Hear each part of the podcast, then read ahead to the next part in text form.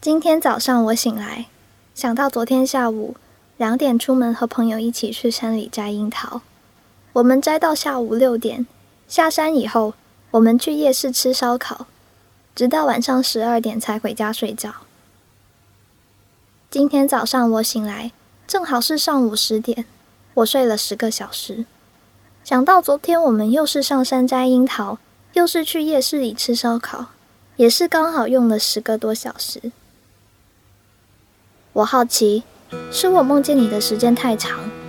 还是现实中和你相遇的时间太短？